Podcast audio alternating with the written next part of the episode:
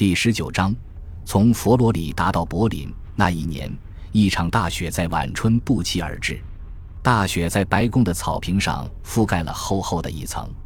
美国总统切斯特·阿瑟戴着一顶丝质的高礼帽，登上一辆宾夕法尼亚铁路公司借给他的私人火车车厢，准备去南方度假。他告诉工作人员，高血压和其他疾病让他感到疲惫不堪，他想去佛罗里达好好休息一下。1883年4月5日那天，离开华盛顿时。和总统一起上车的有海军部的秘书，以及阿瑟的男仆、私人秘书和法国厨师。火车上的一位记者说，那位厨师是一位肚子发福的先生，一看就知道他有一个餐餐不落的好胃口。火车向南方驶去的时候，总统的一位朋友也在车上，总统已故妻子的几位表亲也加入进来。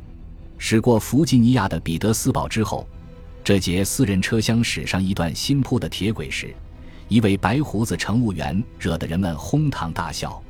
他走进这节车厢，数了数乘客人数，然后非要收取四十七点五零美元的车票钱。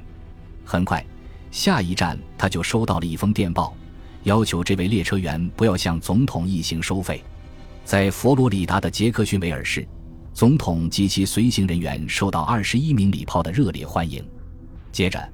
一行人登上一艘用桨轮划水的蒸汽船，在蜿蜒的圣约翰斯河逆流而上，岸上百树成行，水中苍鹭和仙鹤成群。沿途有更多的朋友和亲戚加入爱交际的总统一行，两岸不时升起漂亮的焰火。第二天，蒸汽船停泊在距离当今迪士尼乐园大约三十五英里处的一个地方，在那里，大伙爬上几辆马车。参观这家贝莱尔柑橘种植园的豪华别墅，人们品尝了柑橘园各种上好柑橘。那位海军部秘书还爬到树上，摘下了几个他一眼看到的橘子。晚上，总统一行还观看了由当地六个黑人小伙子组成的乐队表演的有班卓琴伴奏的歌舞节目。平易近人的切斯特·阿瑟是美国历史上一位令人印象深刻的总统。就任总统之前。他担任的级别最高的职位，仅仅是几年之前的事情，是纽约港的一位关税征收员。后来，他因为贪污、管理不善这两项指控而被迫辞职。不久后，阿瑟与纽约州共和党强大的竞选机器的密切关系，为他赢得了副总统候选人的提名。总统詹姆斯 ·A· 加菲尔德死在暗杀者的枪下之后。阿瑟被任命为总统，进入白宫，这时几乎让举国上下所有人都感到沮丧不已。阿瑟擅长讲故事，经常光顾时尚场所，喜欢威士忌、雪茄和高档衣服。他仪表整洁，一脸络腮胡子，人们因为他的一句话而对他记忆深刻。虽然我是美国总统，但是我的私人生活无需任何人操心。但是。其佛罗里达之行正好和某个人操心的事情相契合。贝莱尔柑橘种植园的所有者是亨利·希尔顿·桑福德将军，也就是帮助利奥波德雇佣斯坦利的那个人。桑福德没有舟车劳顿离开比利时的家，前往佛罗里达迎候这位总统的光临。他自恃富有，身在异地，便命人代为招待。他命令自己的代表迎接总统及其一行人。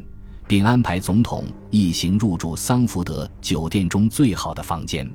该酒店位于桑福德世宗驴树环绕的湖边，在总统及其客人捕捞鲈鱼、鲑鱼、猎杀鳄鱼或乘蒸汽船探索周边区域的间隙，他们在桑福德酒店里度过了大半个星期的时光。至于旅店费用是谁支付的，没有任何记录，但是很可能和来到南方的火车费用一样。不是由总统掏腰包的。具有讽刺意味的是，令这些华盛顿客人羡慕的桑福德的那个巨大的柑橘种植园，和桑福德的其他投资一样，都打了水漂。从瑞典雇来的合同制工人发现工作条件太艰苦，藏身在一艘蒸汽船上离开了。桑福德投资的一个屠宰场，屠宰能力超过了当地市场消化能力的五十倍，最终也宣告破产。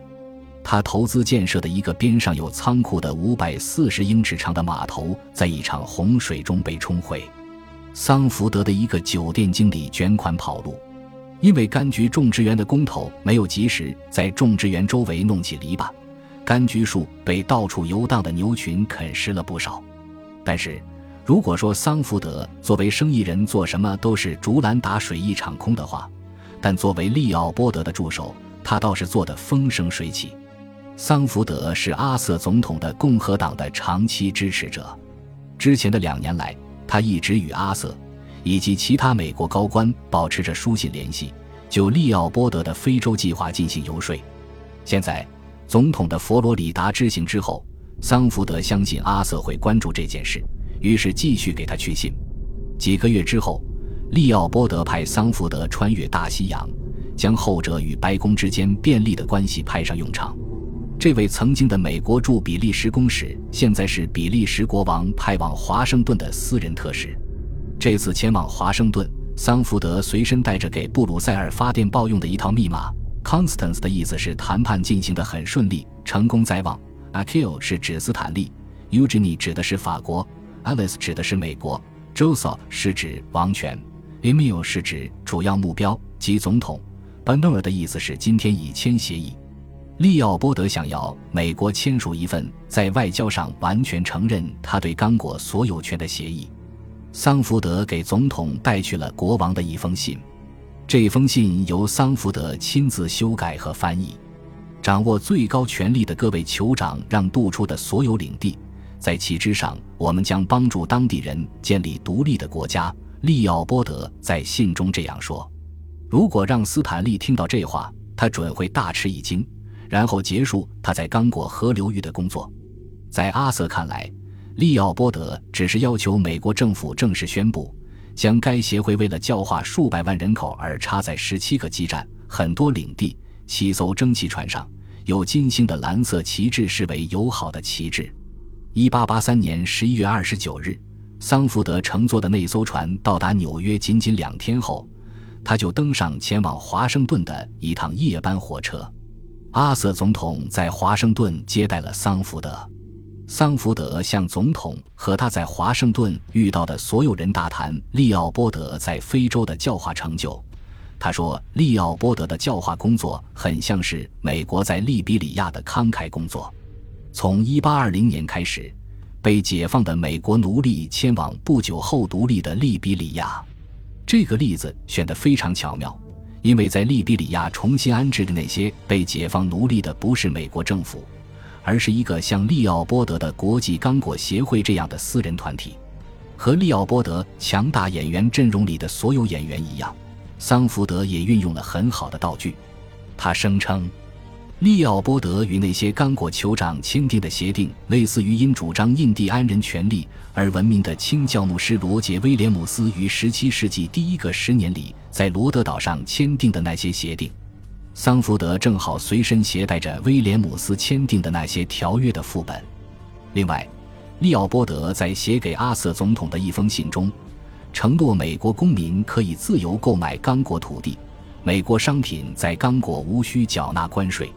为了让对方相信这些承诺，桑福德给总统看了一份利奥波德与一位刚果酋长签订的条约，但是这份条约在布鲁塞尔被动过手脚，删去了将贸易独占权出让给利奥波德的所有内容。这一改动，不要说阿瑟不知道，就连桑福德都不知道。桑福德一直大力主张自由贸易，希望刚果能对像他这样的美国商人开放。在华盛顿，桑福德声称，利奥波德的教化作用将有助于抵制那些可恶的阿拉伯奴隶贩子的恶劣行径。在该协会慷慨保护下的这些独立的国家，在某种意义上不就是刚果合众国吗？况且，桑福德在给国务卿弗雷德里克·弗里林海森的信中说，刚果河是一个美国人发现的。桑福德到达华盛顿仅一周之后。总统将桑福德起草的有关利奥波德在刚果的高尚行为的文字稍作修改，就欣然将它用到了年度资文中。刚果河流域物产丰富，人口稠密。一个由比利时国王担任会长的、名为国际非洲协会的组织正在那里开辟通往外部世界的道路。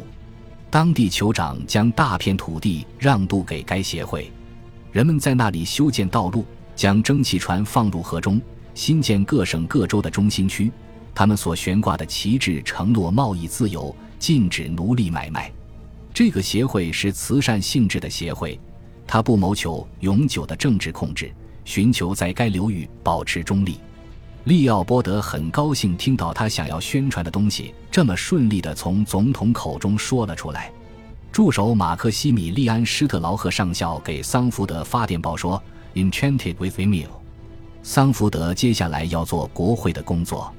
他在距离白宫几个街区的1925 G 大街租下一处大房子，然后发电报给妻子和家里的厨师，让他们从比利时去他那里。